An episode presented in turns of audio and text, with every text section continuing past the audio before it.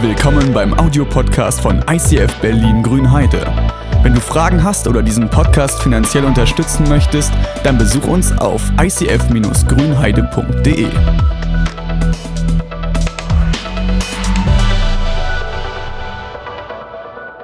Ich freue mich so auf diese Predigt. Guten Tag, hallo, herzlich willkommen äh, zum Amazing Sunday. Amazing Sunday heißt, der Prediger muss sich nicht an die Predigtvorlage halten, er darf sich selber was ausdenken, was er sagen will. Normalerweise haben wir eine Serie, wir hatten jetzt gerade die Serie, wer weiß es? Centered. Und die nächste Serie heißt Shadows. Ich freue mich mega auf die Serie, weil die sehr visuell ist. Aber ich durfte mir jetzt eine Predigt selber ausdenken. Und ich habe so überlegt, okay, ich fieb irgendwo. Ich habe überlegt, okay, ich, was, was will ich machen? Ich will, dass ihr Bock kriegt auf Bibellesen. Irgendwas? Ist es, soll ich einfach weiterreden? Irgendwas schlägt mir hier. Also, dann habe ich überlegt, okay, ich will, dass ihr Bibel lest. Was mache ich? Ich lese mit euch das, das Vaterunser einmal durch und erzähle euch alles, was da so drin ist. Und dann meinte eine Freundin von mir, Andi, wenn du über das Vaterunser redest, dann reichen dir 20 Minuten Predigtzeit nicht. Dann bin ich so gegangen, okay, ich mache nur Vaterunser im Himmel. Und darüber kann ich 20 Minuten reden, kann euch erzählen, das Vater, wie lange, was heißt das und so weiter. Und dachte so, oh, das wird eine richtig gute Predigt. Dann habe ich irgendwann gedacht, okay, was passiert äh, dann, ist, dass ihr denkt, geil, Andi kann toll eine Bibel lesen, aber was bringt das jetzt mit mir? Das macht euch keinen Spaß. Also habe ich überlegt, welche Predigt hat mir geholfen und mich motiviert, die Bibel mehr zu lesen. Und es gibt eine geile Predigt von, ich glaube, fünf, vor fünf Jahren auf der ICF Zürich Conference. Großes Ding, riesengroße Leute. Und das ist diese eine Predigt, die mir bis heute hängen bleibt. Und ganz viele hier im Raum waren da damals dabei und werden sich an Sachen erinnern. Tut mir leid, aber ich hoffe, es, erinnert, es ist eine positive Erinnerung.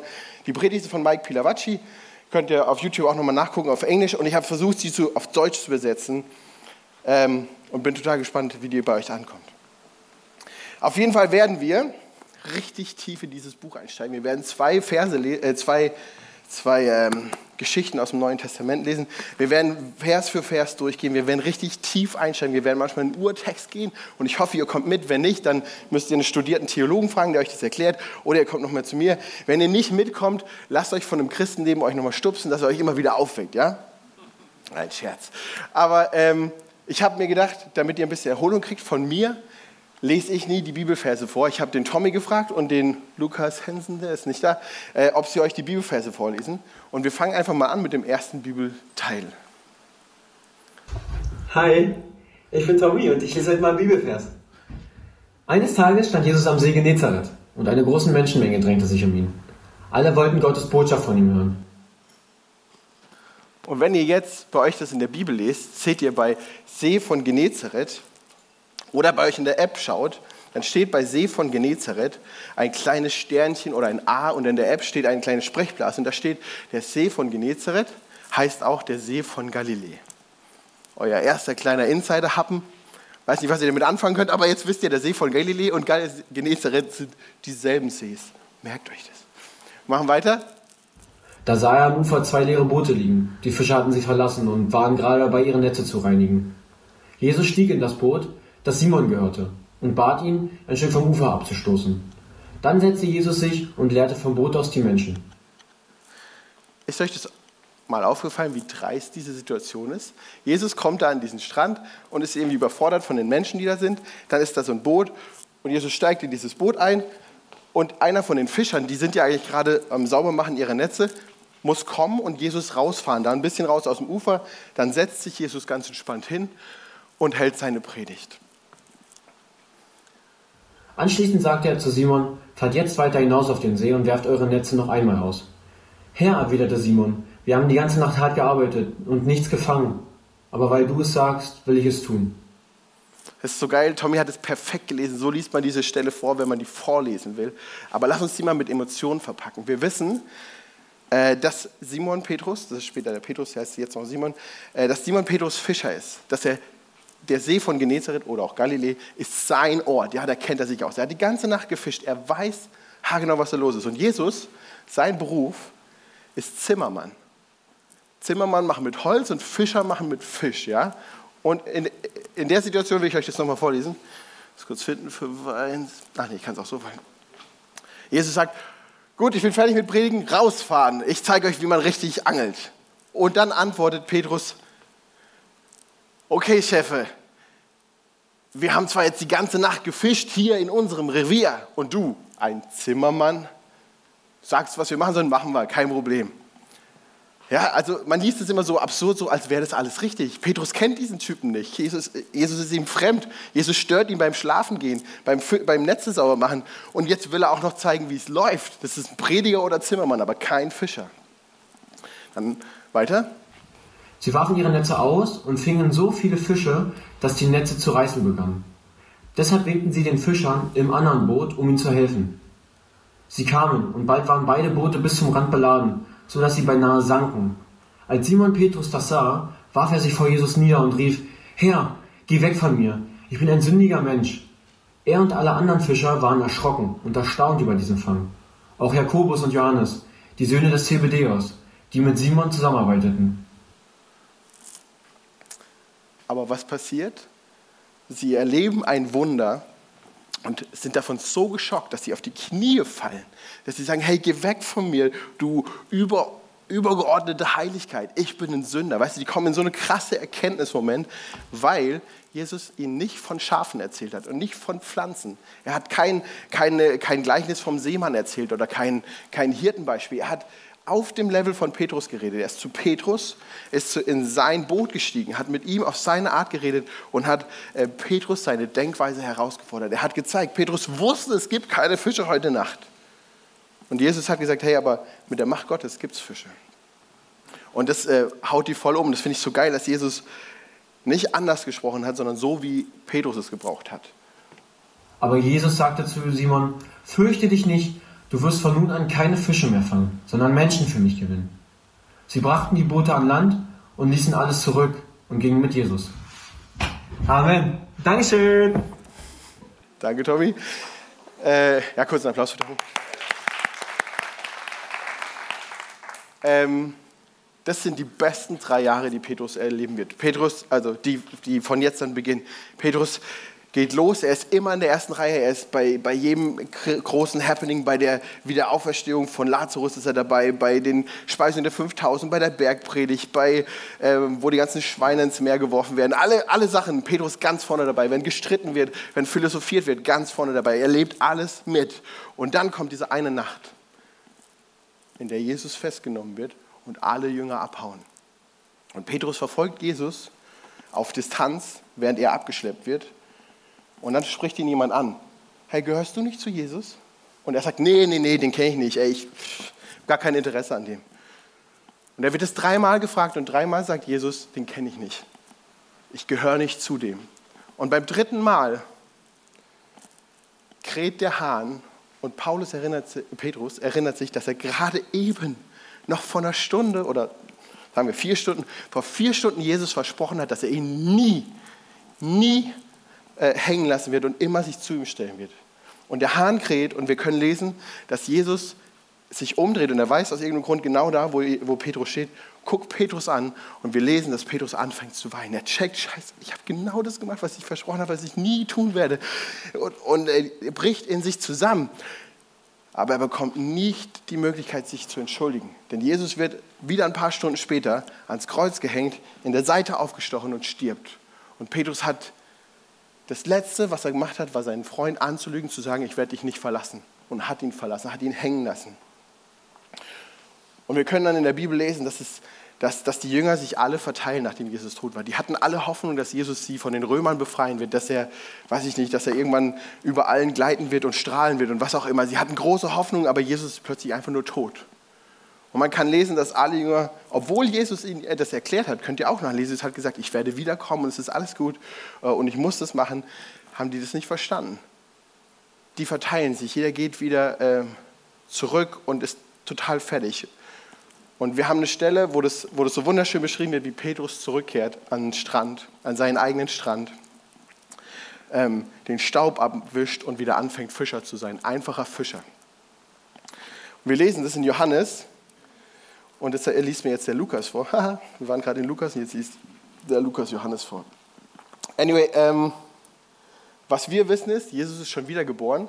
Was Petrus und die Leute, die da sind, nicht wissen, Jesus ist schon wieder geboren.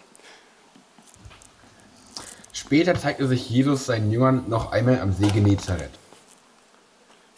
Wichtig ist, das ist eine Hoffnung für alle Übersetzungen, die er voll ist, weil die ist schön zu verstehen. Aber ihr wisst, es gibt verschiedene Übersetzungen eines Urtextes, der ist auf Griechisch oder Aramäisch geschrieben. Und äh, Lukas, äh, Martin Luther war der Erste, der hat Bibel übersetzt und der hat die Luther-Übersetzung gemacht. Und es gibt eine Hoffnung für alle Übersetzungen, die nimmt sich die Freiheit, Sachen anzupassen. Ihr habt gerade gehört, am See Genezareth. Eigentlich steht da am See von Tiberias. Der See von Tiberias, der See von Galiläa und der See von Genezareth sind also die gleichen Seen. Ey, wenn du Johannes liest und denkst, ey, ähm, Petrus geht jetzt an den See von Tiberias, der fängt ein neues Leben an, macht er nicht. Der geht zurück nach Hause und fängt wieder von vorne an. Lass uns weiterhören. Später zeigte sich Jesus seinen Jüngern noch einmal am See Genezareth. Das geschah so.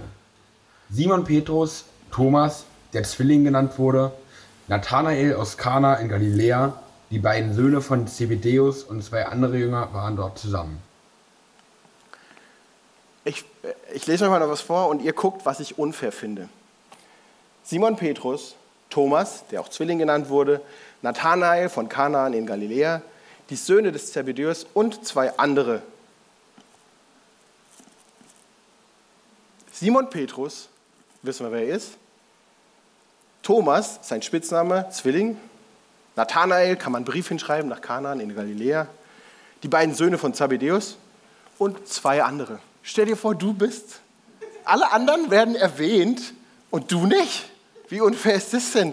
Also weißt du, irgendwann kam dieses Buch raus und die zwei Jünger haben noch gelebt und gedacht so, äh, ich war doch auch da dabei.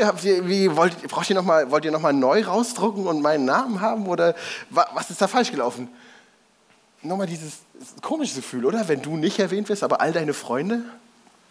Und lass uns mal weitergehen.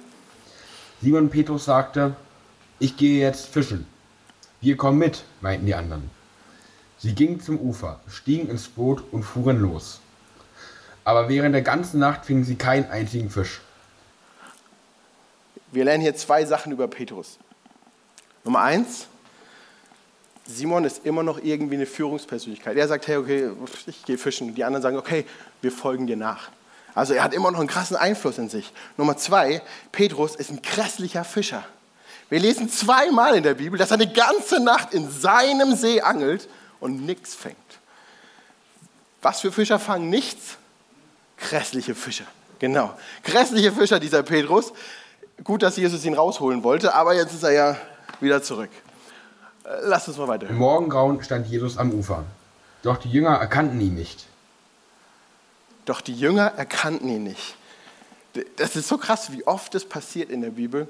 Besonders, also passiert auch mal bevor Jesus äh, wiedergeboren wird. Aber Jesus, als er wiedergeboren wird, irgendwie trägt er da einen Bart, blonde Haare und eine Sonnenbrille und, und verstellt seine Stimme, weil die erkennen ihn nicht. Es gibt die krasse Story von vom Ostersonntag. Jesus ist gerade kurz vorher auferstanden. Maria wollte zum Grab gehen und Blumen ablegen, aber der Stein ist weggerollt.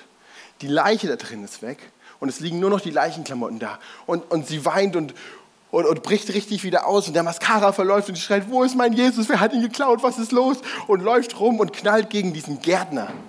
Und, der Gärtner, und sie sagt zum Gärtner, Gärtner, was habt ihr mit meinem Jesus gemacht, was ist los? Und sie ist wirklich äh, total fertig. Und der Gärtner sagt, Maria.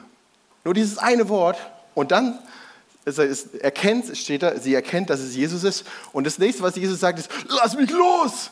Ja, also steht, die Maria hat ihn anscheinend so fest umarmt und sich so gefreut, dass Jesus, dass er wieder da ist, dass er, okay, ja, ja, ich bin wirklich da, aber gleich wieder weg, wenn du mich weiter festhältst. Auf jeden Fall ähm, fand ich die Frage cool, wie hat Jesus das gesagt? Ich habe Chosen immer noch nicht geguckt, die Serie mit, äh, von Jesus, und ich weiß auch nicht, ob der Teil schon verfilmt ist. Aber wie wird, Maria, wie wird Jesus das gesagt haben? Wird er sagen, Maria, Maria, Maria? Wie wird er das gesagt haben? Und ich fand die Antwort cool, dass es wie Jesus es sagen würde, wie Jesus deinen Namen rufen würde. Kennt ihr das, wenn eure Mama, wenn, wenn der ganze Raum voll wäre und alle schreien euren Namen. Ihr würdet sofort hören, wenn eure Mama euren Namen ruft. Wisst ihr das? Ihr erkennt es. Ihr wisst, das ist meine Mama. Und ich glaube, genau so ist es mit Maria gewesen, weil sie sofort wusste, das ist, da war kein Zweifel mehr. Sie hat sofort diesen wildfremden Gärtner umarmt und gewusst, das ist Jesus. Und es gibt eine andere Geschichte von den Emaus-Jüngern. Äh, da ist übrigens auch kein Name erwähnt. Interessant. Äh, die zwei laufen nämlich von Jerusalem nach Emaus, was so ein zwei, drei Stunden Lauf ist.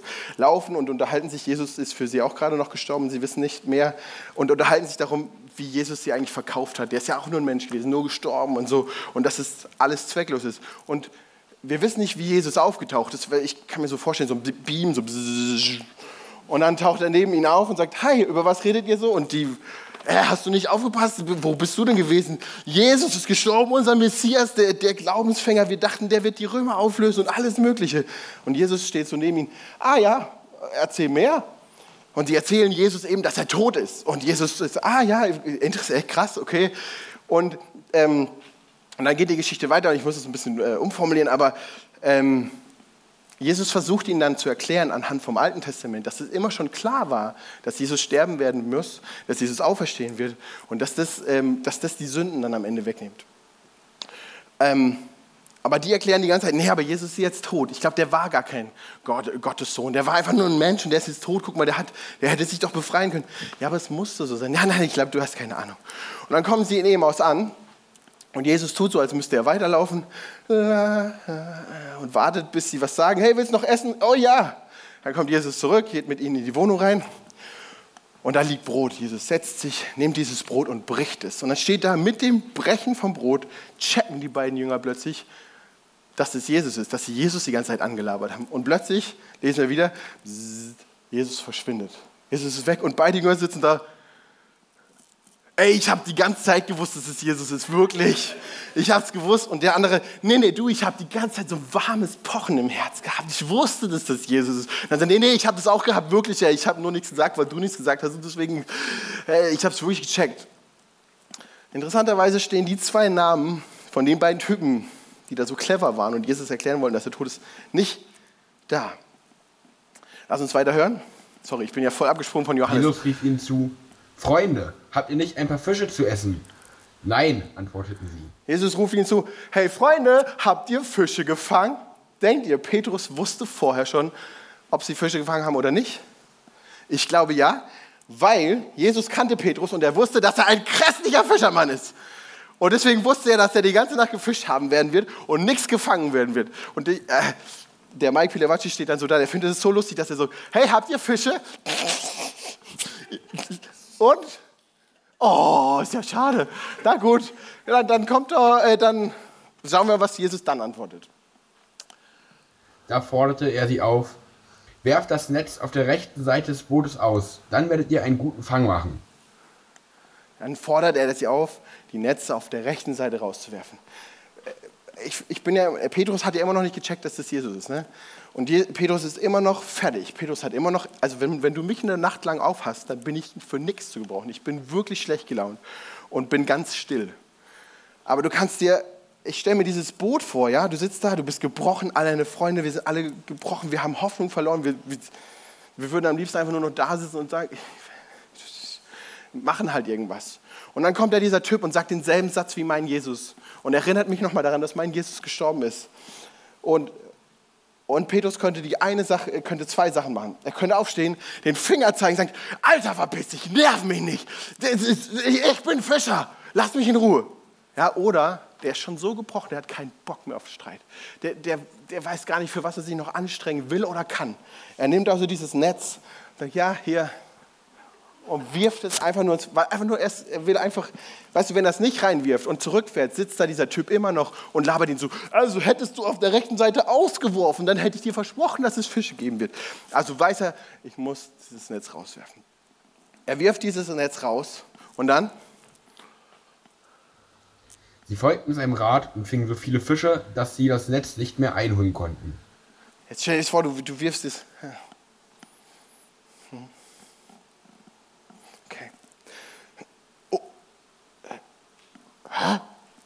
Jungs, Jungs, helft mir mal. Und dann sie ziehen dieses Ding an Bord und checken langsam etwas. Jetzt, lass uns, wer checkt erster? Jetzt sagte der Jünger, den Jesus ja lieb hatte, zu Petrus. Äh, cool. Der Jünger, den Jesus sehr lieb hatte, Johannes hat diese, diese Geschichte aufgeschrieben und immer wenn er vorkommt, dann sagt er nicht ich, der Johannes, sondern, Jesus, äh, sondern der Jünger, den Jesus sehr lieb hatte. Also Jünger, Johannes redet von sich selber jetzt, also nochmal. Jetzt sagte der Jünger, den Jesus sehr lieb hatte, zu Petrus, das ist der Herr. Kaum hatte Simon Petrus das gehört, zog er sein Obergewand an, das er während der Arbeit abgelegt hatte, sprang ins Wasser. Na, ist euch das aufgefallen? Also, Petrus zieht hier hoch, Johannes ist hier. Und dann sagt Johannes ihm, du, das ist, das ist Jesus. Und Petrus macht plötzlich, uh, klar, ich will dahin, schnell anziehen. Ah, Wasser, scheiße. Und geht schwimmen. Zieht sich an und geht schwimmen. Okay, lass uns weiterlesen. Zog er sein Obergewand an, das er während der Arbeit abgelegt hatte, sprang ins Wasser und schwamm, und schwamm an das nahe Ufer. Die anderen Jünger waren noch etwa 100 Meter vom Ufer entfernt. Sie folgten Petrus mit dem Boot und zogen das gefüllte Netz hinter sich her. Als sie aus dem Boot stiegen, sahen sie ein Kohlenfeuer, auf dem die Fische brieten. Auch Brot lag bereit. Jesus bat die Jünger, bringt ein paar von den Fischen her, die ihr gerade gefangen habt. Simon Petrus ging zum Boot und zog das Netz an Land. Okay, also, also die ist geil. Ja, also Petrus total Blum im Kopf, zieht die Jacke an, will zu Jesus, denkt, ich muss da jetzt hin, ich bin hier und denkt, okay, dann schwimme ich eben. Springt rein und die anderen fahren mit dem Boot hinterher. Bist du schon mal mit einem Mantel geschwommen? Weißt du, wie schnell du bist, wenn du mit einem Mantel schwimmst? Ich stelle mir das so vor, dass die Jungs mit dem Boot neben ihm her gepaddelt sind und sagen, ey Jung, wir fahren schon mal vor, komm du einfach, lass dir Zeit, wie du es willst, ja? Die, die, und Petrus, ja, Jesus, Jesus. Und die Jungs, jo, hm, wir sehen ihn, ja. Ja, also, oi. und dann kommt Petrus am, am Ufer an. Jesus, äh, wunderschönes äh, Frühstück vorbereitet. Und, und Petrus steht da und sagt, Jesus, Jesus, Jesus, umarmt ihn, umarmt ihn. Und Jesus sagt, hey, holt was zu essen. Ja, ja, ja, ja, ja. Und er springt ins Boot und zieht alleine. Das ist, ich erkenne meinen Sohn darin, meinen kleinen, meinen zweijährigen Sohn. Total planlos. Ja, jetzt, ich hol. Guck, Jesus habe ich geholt. Ja, also volles Brain, aber ich glaube, das ist voll normal. Plötzlich ist Jesus wieder da. Meine Hoffnung, die ich aufgegeben hatte, ist plötzlich wieder da. Der Typ lebt doch noch. Er ist doch der Sohn Gottes. Äh, ich habe nicht umsonst drei Jahre äh, verschwendet. Diese Wunder, die ich gesehen habe, die waren nicht nur einfach Einbildung und ich war dauerhaft auf Drogen. Das, Jesus ist wirklich wieder da. Und ich glaube, ich würde auch ich würde Jesus wahrscheinlich nicht mehr loslassen. Er müsste wieder sagen, hey, lass mich atmen. Oder, ähm, oder ich würde rumschreien, Halleluja, Halleluja, Halleluja, auf den Knien, was auch immer die Leute da gemacht haben. Oder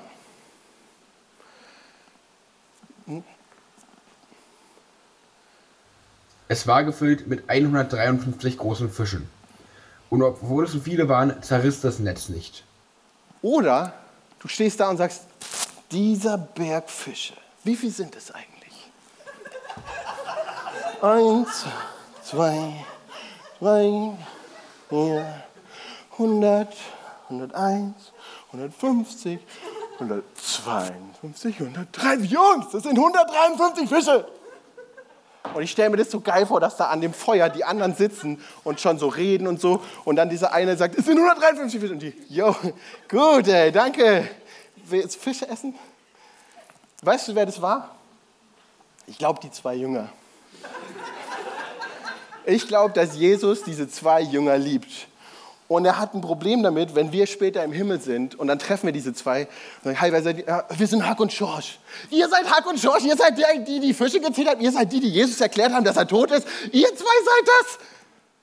Ich glaube, dass Gott die so sehr liebt, dass er gesagt hat, hey Leute, Ausstreichen, ausstreichen, die Namen werden nicht erwähnt, wir geben den neue Identitäten, die heißen jetzt Horst und Peter und nicht mehr Hack und Schorsch.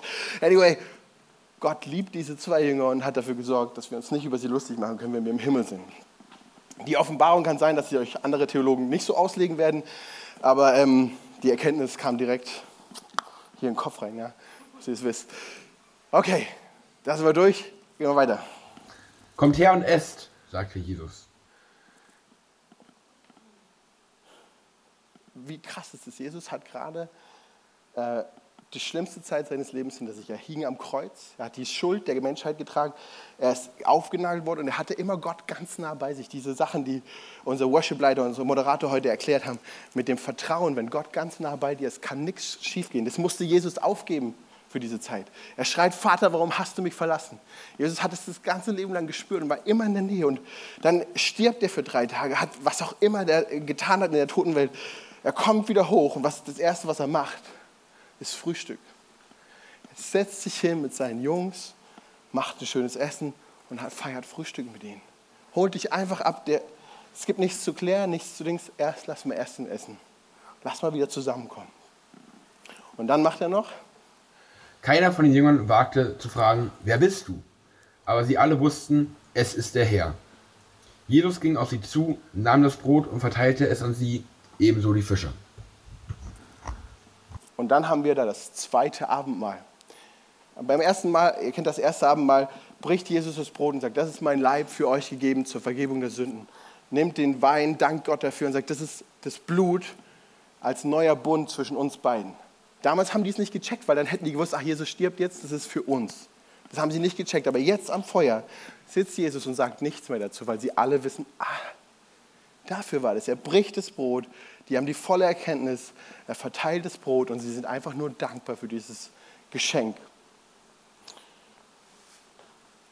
Jetzt haben wir uns die beiden Bibelstellen angeschaut und ich hoffe, dass ihr Bock habt, einfach die Bibel aufzuschlagen und mal zu überlegen, hey, ist die Stimmung hier immer so heilig oder ist das hier auch irgendwie normal? Also, dass ihr die Bibel mal wieder normal lest, normal denkt, äh, okay, da fehlen ein paar Regieanweisungen, wie ist wahrscheinlich die Situation? Ich hoffe, da habt ihr Bock drauf. Das Wichtigste aber, wenn ihr eine Bibel aufschlagt, ist, was, dass ihr fragt, was hat das mit mir zu tun? Wenn ihr fragt, wo bin ich in dieser Story? Wo bist du in dieser Story? Ich gebe dir vier Vorschläge. Entweder du bist Petrus, Du hast dich angesprochen gefühlt von dem, hey, ich habe meinen Gott verraten, ich habe meinen Jesus hängen lassen. Dann erinnere dich an die wunderschöne Stelle, dass Jesus am Feuer nichts anderes macht, als ihm das Brot zu reichen, als dir das Brot zu reichen, dir die Sündenvergebung zu geben. Hey, wenn du mich hängen lassen hast, hier ist mein Brot. Gib es, leg es wieder weg. Oder bist du Johannes, der sein Leben investiert hat, der alles aufgegeben hat, der aber jetzt am Strand sitzt und nicht mehr weiß, was er mit seinem Leben anfangen soll. Der deprimiert ist, weil er hat investiert, investiert, er hat gebetet, er hat gehofft, dass jemand geheilt werden wird, dass jemand vielleicht nicht stirbt, hat gebetet und du sitzt am Strand und denkst dir, what the F? Und fragst dich. Und dann ist es doch so wunderschön zu sehen, wie Johannes daran erinnert wird, an das erste Mal, als sie sich getroffen haben. Draußen auf dem Wasser sitzt Johannes und kriegt dieses erste Wunder nochmal gezeigt. Als Erinnerung, hey, es ist alles so wie vorher. Ich liebe dich immer noch von vollem Herzen. Und ich glaube, das kannst du mitnehmen für dich, wenn du dich davon angesprochen gefühlt hast, dass Jesus dich treffen will, da wo ihr euch das erste Mal getroffen habt. Der dich zurückhaben will in dieser ersten Liebe, mit dem ersten Wunder. Vielleicht hast du dich angesprochen gefühlt von dem nicht genannt werden, von den zwei Jüngern, die nicht sich fragen, warum werde ich nicht genannt? Bin, kennt Gott mich? Bin ich wichtig? Sind nur diese Prediger und Worship-Leiter wichtig? Davon habe ich mich angesprochen gefühlt, dass ich, das kennt Gott mich? Weiß er, wer ich bin? Liebt er mich? Ist es ihm wichtig, wie es mir geht? Dann nimm die Stelle von Maria. Gott kennt deinen Namen und er sagt nicht einfach nur Ben. Er sagt Ben. Er kennt die Aussprache, die du brauchst. Er kennt dich und er liebt dich so, wie deine Mama, dein, dein Vater dich liebt. Und es gibt eine wunderschöne Stelle in der Bibel, in der, der heißt es, Jesus hat seinen Namen auf seiner Handfläche, deinen Namen auf seiner Handfläche geschrieben. Und wisst ihr, was an der Hand noch ist? Das größte Opfer seines Lebens, das er für dich gegeben hat. Da steht Nadine und hier ist ein Nagel durch. Für dich. Dich kennt Gott. Oder viertens. Oder wir lassen es dabei. Äh, ich mache das wie Ruhm heute, ich vergesse meinen letzten Punkt. Äh, lass mich für euch beten. Vater, wo bist du bei uns in unserem Leben? Ich glaube, dass du direkt neben uns stehst. Ich glaube, dass du mit uns in einem Boot sitzt und uns zeigen willst, wie es läuft. Du willst mit uns sprechen, du willst uns abholen. Du willst uns zeigen, wie man fischt, wie man isst. Du willst uns nicht allein lassen. Und ich möchte dich bitten, dass, dass wir das, wie auch immer wir das brauchen, dass wir diesen Moment kriegen mit dir, dass du diese Woche nimmst, dass du uns rausholst aus unseren Momenten, dass wir mit dir eine Zeit haben, dass wir Bock haben, von dir zu erfahren, von dir zu lernen, von dir zu hören, dass wir Bock haben, mit dir zu gehen, mit dir zu tun. Segne die Leute, die hier im Gottesdienst waren. Und lass sie einfach, und auch diese Leute, die online zugeguckt haben, Vater, lass sie erleben, dass du nah bist, dass du erlebbar bist und lass sie Freude an deiner Gegenwart empfinden.